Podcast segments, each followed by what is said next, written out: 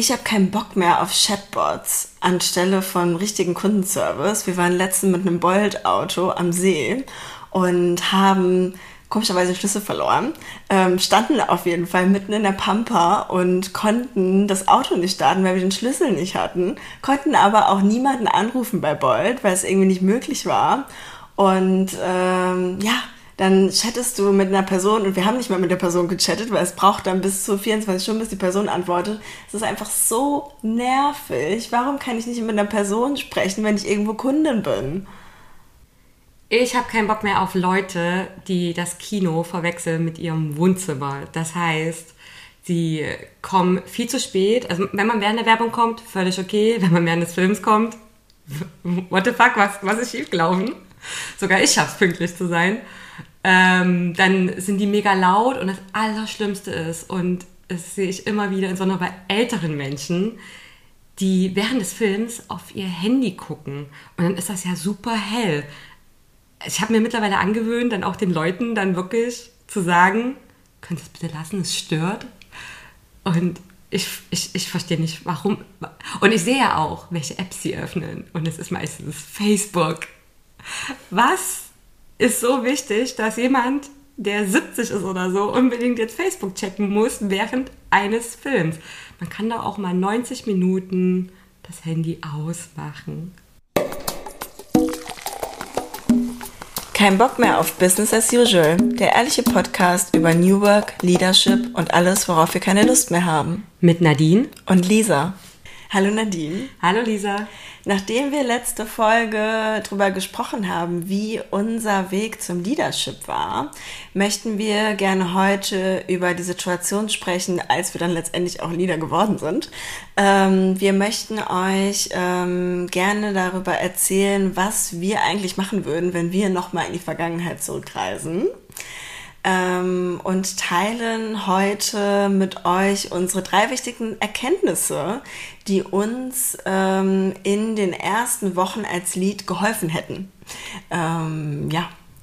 Und ich würde gerne hier nochmal betonen, dass der Fokus auch darauf liegt, ähm, dass man vorher noch kein Teamlead war. Also das sind wirklich unsere Erfahrungen als neuer Teamlead.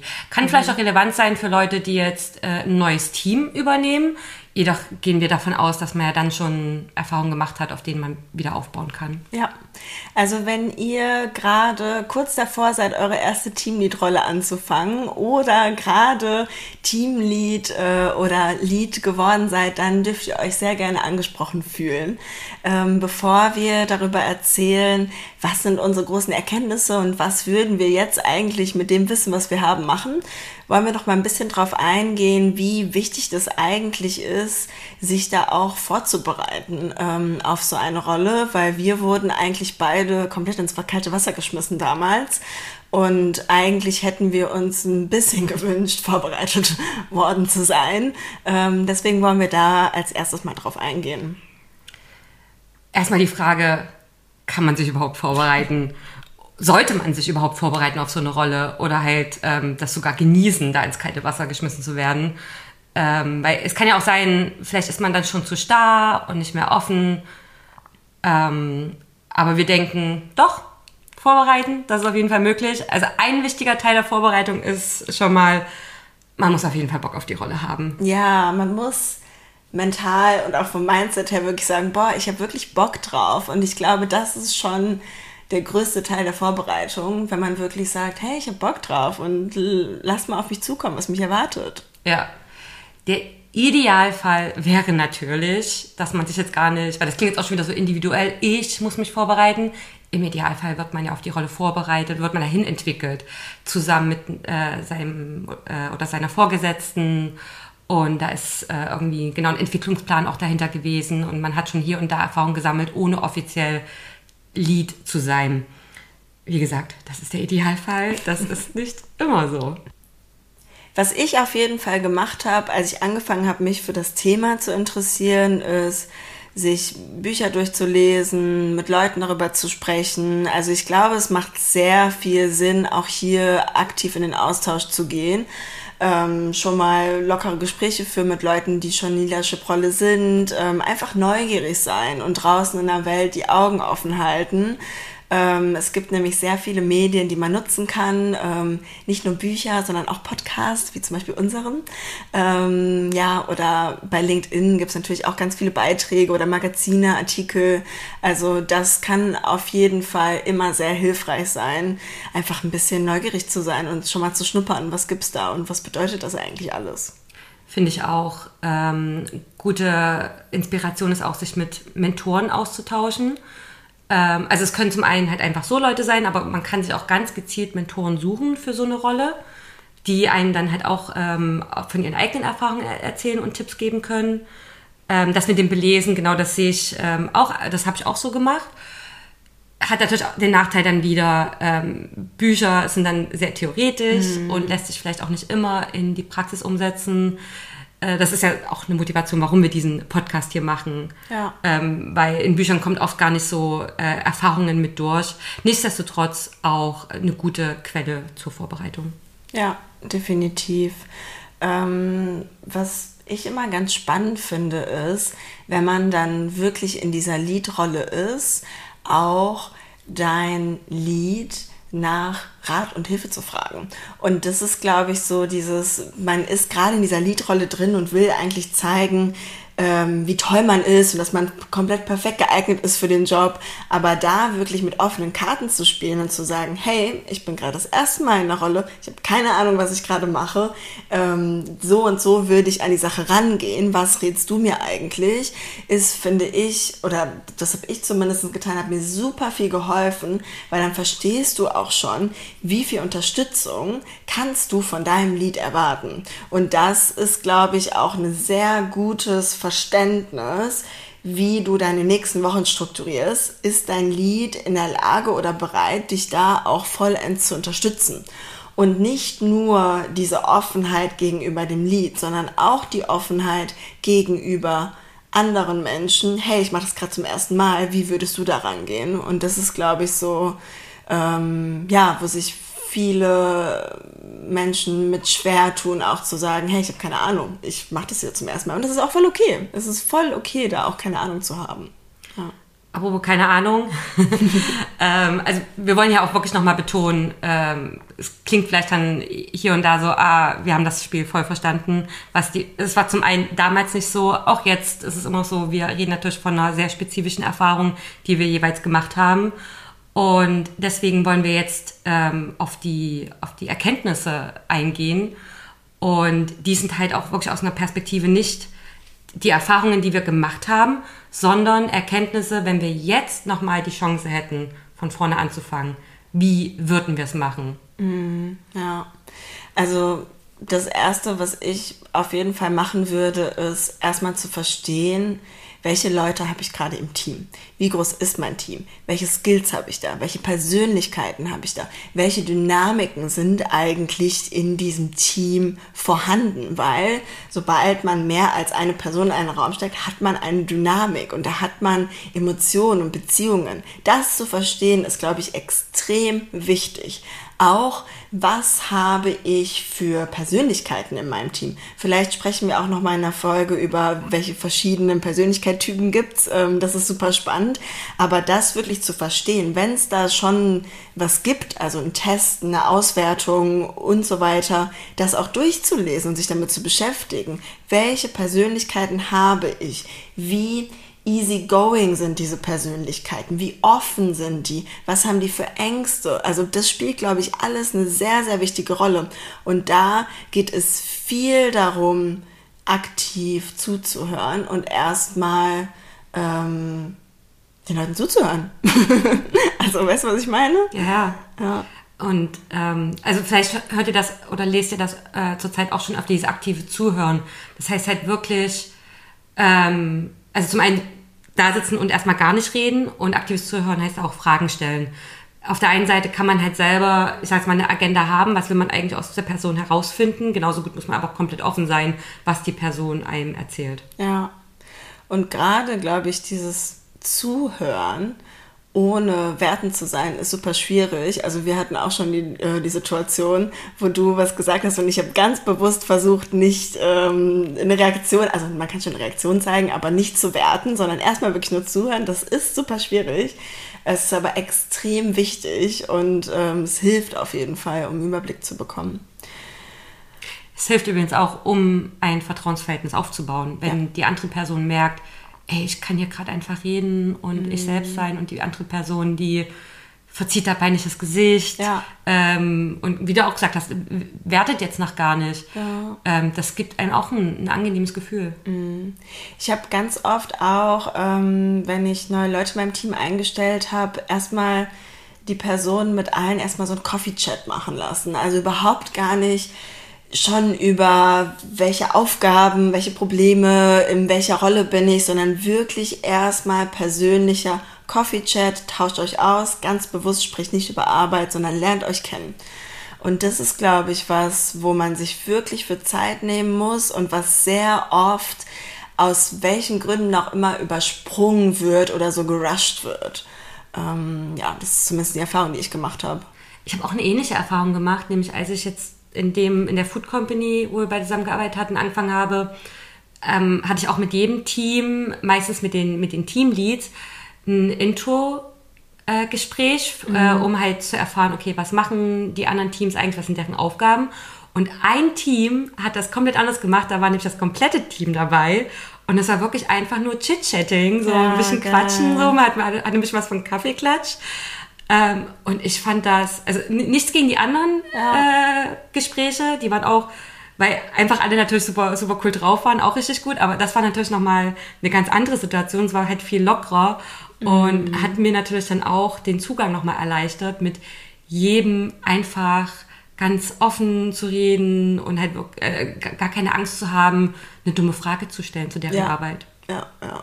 Ja, vor allen Dingen gerade, wenn man neu ist und das ist ja für jede Rolle, egal in welcher Rolle, auch in der Lead-Rolle, ist man erstmal im Spotlight. Und das heißt, die Leute schauen dich erstmal an, ähm, was übrigens nicht im beruflichen Kontext ist, auch im privaten, wo ich zum Beispiel diese, ähm, diesen Spinning-Kurs das erste Mal gemacht habe, weil ich so richtig im Spotlight war, so, okay, hier ist jetzt die Neue dabei, Lisa, ähm, weißt du? Und das ist, glaube ich, dasselbe, wenn man irgendwo anfängt. Man fühlt sich erstmal ein bisschen unwohl, aber das zu verstehen, dass man eigentlich gerade diesen Spotlight nutzen kann, um einfach auch aktiv zuzuhören und diese Verbindung aufzubauen, ist, glaube ich, extrem wichtig. Man darf sozusagen die, die Welpenschutzkarte spielen. Ja, ja. ähm, kannst du dich erinnern an die Situation, die ich dir erzählt habe vom Spinning, wo ich. Ja, dann, natürlich. Ja. Aber das ist mal interessant, das von dir zu hören, weil bei dem ja. Spinning-Kurs, ich bin ja Stammkundin und mhm. ich bin auch immer die Erste, wenn es heißt, ja, wir haben jemand Neues, ich klatsche immer sofort und denke, ja. geil, oh. neue Leute. Und genau, weil ich denke nämlich auch so, das hast du nirgendwo anders in einem Studio, so eine, ja. so eine Art Community, wo das halt gefeiert wird. Mhm. Und jetzt höre ich aber auch gerade, dass das den Leuten natürlich eher unangenehm ist, weil ich denke mir so, hey, wir applaudieren, um euch ein Gefühl zu geben ihr, wenn ihr möchtet, seid ihr jetzt Teil von dieser Gruppe, ihr seid eben nicht alleine. Mhm. Und also es war schon schön, aber es war auch ein bisschen überfordernd. Ich glaube, ich hätte gerne okay. so ein Heads-up bekommen, dass ich mich darauf vorbereite. So, ah. ich war so, okay, was passiert hier? Naja, okay. Ähm, was ich auf jeden Fall auch teilen möchte, ist, ich habe damals ganz am Anfang, und ich kann mich noch sehr gut daran erinnern, was mein erstes offizielles Meeting mit meinem Team war, außer dieses Meeting, wo ich sage, hallo, ich bin's, ähm, war, ich habe damals ein Buch gelesen, Getting to Hell Yes heißt es, von Alexandra Jamison und Bob Gower. Und da ähm, sprechen die sehr viel darüber, wie man eigentlich Konversationen führt und somit Beziehungen mit Menschen aufbaut. Und eine Sache aus diesem Buch habe ich genommen und die nennt sich Intention, Concern, Boundary and Dream. Also Intention, Sorgen, Grenze und Träume. Und habe das quasi auf einem Whiteboard runtergeschrieben. Jede Person in meinem Team hatte eine Spalte, ich auch. Und wir haben dann wirklich eine Session genutzt und es ging auch so anderthalb Stunden, wo wir runtergeschrieben haben, was sind unsere Intentionen, was sind unsere Sorgen, was sind unsere Träume, die aufgeschrieben und ganz, ganz ehrlich, ohne Filter, die vorgestellt. Ja, also wir haben nicht darüber diskutiert, sondern wir haben Reihe um die einmal vorgestellt und da haben wir es auch bei belassen, ganz, ganz bewusst, damit jeder wusste, okay, was sind hier die Ängste in dem Raum, was sind auch die Träume und ich habe diese Informationen dann genommen, um die Person in meinem Team besser zu verstehen, aber auch für mich, um ein Bild zu bekommen, okay, was sind jetzt hier eigentlich die ähm, Dinge, die so ein bisschen unter der Oberfläche kratzen, ja. Und ich glaube, das Wichtige dafür ist, dass man ganz, ganz rigoros ehrlich ist und dass man Safe Space kreiert, wo man diese Dinge ähm, ja teilt. Und das ist auf jeden Fall eine schöne, ein schönes Tool gewesen für mich, um besser zu verstehen, was habe ich da für Persönlichkeiten im Team, welche Ängsten, Sorge und Träume haben die. Was ich an dem Konzept besonders schön finde, ist, wie du ja gerade meintest, da wird dann auch nicht weiter drüber geredet, sondern jeder gibt ähm, einfach seine, seinen Input. Dass, ähm, wenn man ja darüber diskutieren würde, würde es ja bedeuten, dass zum Beispiel vielleicht die eigenen Träume, dass die, dass die falsch sind oder so. Mm. Und ähm, das kann ja gar nicht sein. Also hier geht es ja um sehr, also um Meinungen, um persönliche Ansichten und ehrlich gesagt, in dem Moment sind die nicht falsch. Nee, geht gar nicht, weil das ist ja das, was du oder was die Person in dem Moment fühlt. Ja, genau. Ja. Ja. Cool. Genauso wichtig wie die Menschen zu verstehen und diese Beziehungen aufzubauen. Und das gilt übrigens nicht nur für die Beziehungen innerhalb des Teams, was man dann leitet, sondern auch extern des Teams. Also ich glaube, das ist, glaube ich, nochmal ganz wichtig zu erwähnen. Es ist auch super wichtig zu verstehen, was passiert hier eigentlich? Also wie funktioniert der Laden? Wie funktioniert mein Team? Wie funktionieren Prozesse? Was läuft hier ab? Und das ist, glaube ich, der zweite große, wichtige Part, das auch sehr, sehr gut zu verstehen. Ich hatte es ja gerade schon angesprochen, dass wir ja auch in dem Unternehmen äh, Intro-Calls hatten. Da ging es vordergründig tatsächlich eher um diese Prozesse. Und mhm. das ist zum Beispiel eine Variante, das zu machen. Ähm, das wäre jetzt halt gewesen mit äh, außerhalb des eigenen Teams, genauso halt auch innerhalb des Teams. Ähm, oder vielleicht nochmal einen Schritt zurück. Leute kommen natürlich auch gerne in ein neues Team oder gar auch in ein neues Unternehmen und sind total motiviert und sind so, mm. ich werde das so machen und das anders und ne, ne, ne und oh, so. ich finde diesen Glitzer in den Augen immer so toll, wenn Leute so neu anfangen ich denke so, oh Mann, ich bin gespannt, wie lange das anhält. Jein. Ich habe das nämlich auch schon erlebt, dass ja. äh, eine neue Person in meinem Team, dass ich diesen, diese Motivation halt auch schon vorher mitbekommen habe und mir mm. dachte, ähm, hier ist auch nicht alles scheiße. Ja, das stimmt, ja, ja. ja. Genau, deswegen, äh, und, und genau hierum geht es nämlich. Man kann super gerne diese Motivation haben, ey, ich will hier was ändern, ich kann hier was ändern, ich weiß was. Mm. Nichtsdestotrotz sollte man sich zurückhalten und immer erstmal davon ausgehen, alle, die hier sind, sind Experten. Es gibt ja. bestimmt irgendwo Probleme, die muss ich aber erstmal rausfinden. Und hier ist nämlich auch wieder aktives Zuhören angesagt. Mm. Das heißt, sich jetzt halt, ähm, also jetzt, ne, wie Lisa schon gesagt hat, im Schritt vorher ging es halt um die Menschen selber und jetzt geht es halt um Prozesse. Und da gibt es jetzt verschiedene Varianten. Auf der einen Seite kann man sich einfach die Prozesse erzählen lassen. Da kann es aber dann auch passieren, dass Leute von Prozessen erzählen und die vielleicht auch gut finden und man findet dann gar nicht so richtig raus, okay, sind die wirklich so gut, funktionieren die? Vor allen Dingen das eine ist auch, wie die Prozesse sind und wie die Prozesse gelebt werden. Ganz das genau. sind auch zwei unterschiedliche Paar Schuhe. Ganz genau. Und deswegen im Idealfall, und das ist eine Chance, die ich bisher bei mir im Team verpasst habe und die ich jetzt in Zukunft auch bei mir anders umsetzen möchte, ist, man geht mal wirklich in die Prozesse mit rein. Mm. Sowohl im eigenen Team, das ist meistens einfach, ja. als auch in anderen Teams. Mein Team zum Beispiel ist ja Teil eines, einer Abteilung, ähm, also wir sind ja Analysten und wir unterstützen ja alle anderen Teams. Und wir haben oft das Problem, dass wir wiederum die Prozesse aus den anderen Teams gar nicht so gut verstehen. Und allein das führt schon dazu, dass wir auch deren Probleme oft gar nicht so gut verstehen. Mm.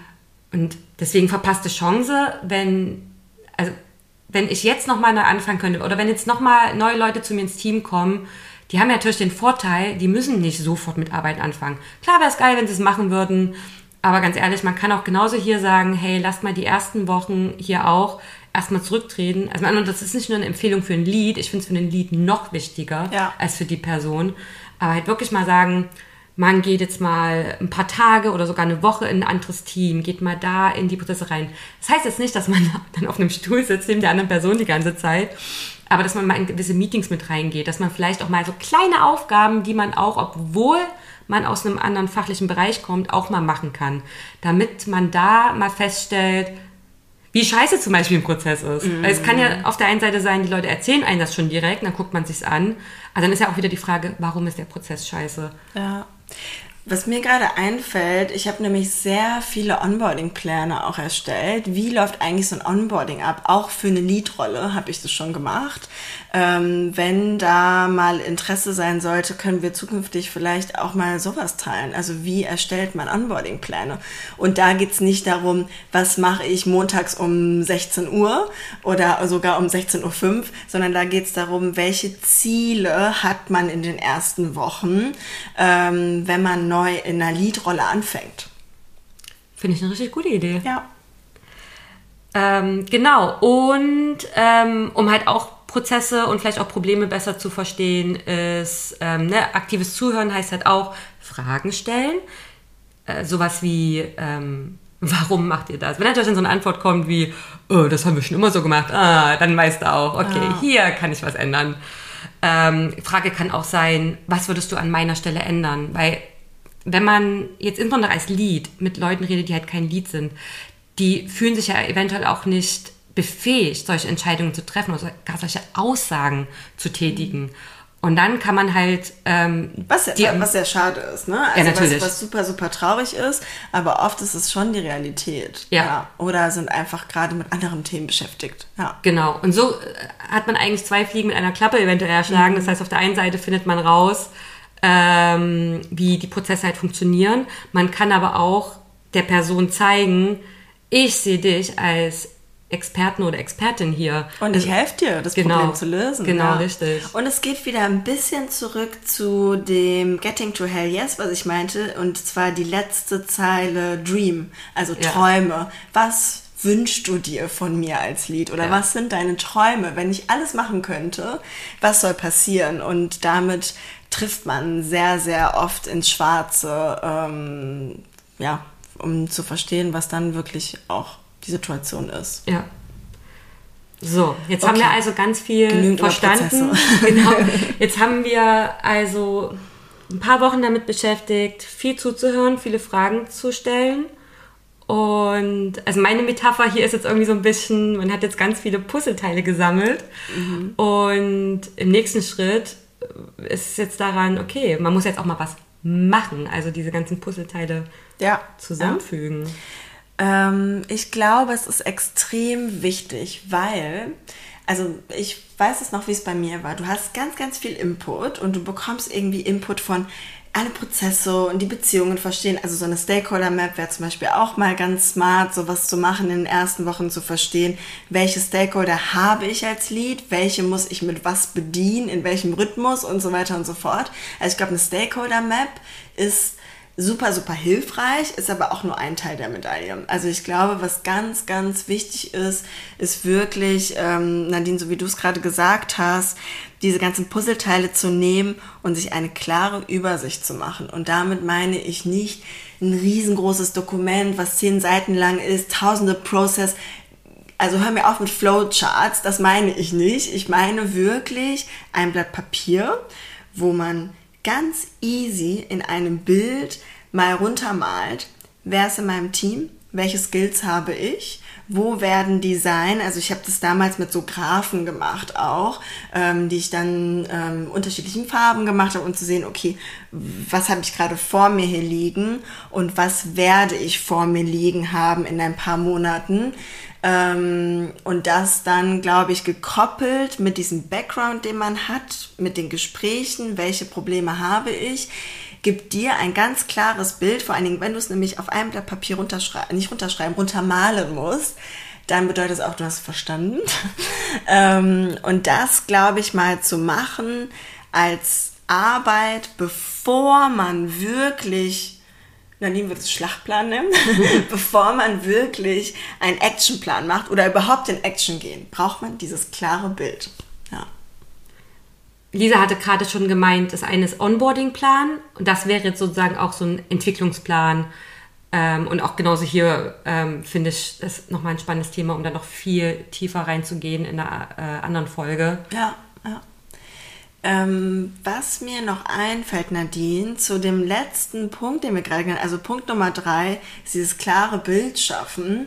Ähm, manchmal kann es sehr schwierig sein, wenn es gleichzeitig natürlich auch einen Druck schon vom Umfeld gibt, was zu tun. Ja? Also diese Zeit, die man sich nehmen soll, um das Team kennenzulernen, die Prozesse kennenzulernen, damit man sich dieses klare Bild schaffen kann, das ist oft gehindert von der eigenen Vorgesetzten oder dem eigenen Vorgesetzten von, ich erwarte jetzt schon Leistung oder du musst jetzt schon machen oder man geht schon in konkrete Entscheidungssituationen, ohne überhaupt ein klares Bild zu haben.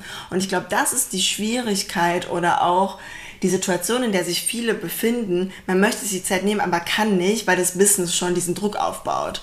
Und ich glaube, da ist es wirklich, wirklich wichtig, ehrlich zu sein und zu sagen, hey, lass mich erstmal klar, ich muss mir erst ein Bild verschaffen, ich kann gerade noch nicht dazu beitragen oder auch zu sagen, das ist meine Meinung mit meinem jetzigen Stand. Aber lass mich das nochmal in den nächsten Wochen ähm, gründlich überlegen, weil ich glaube, das ist nämlich oft die Schwierigkeit.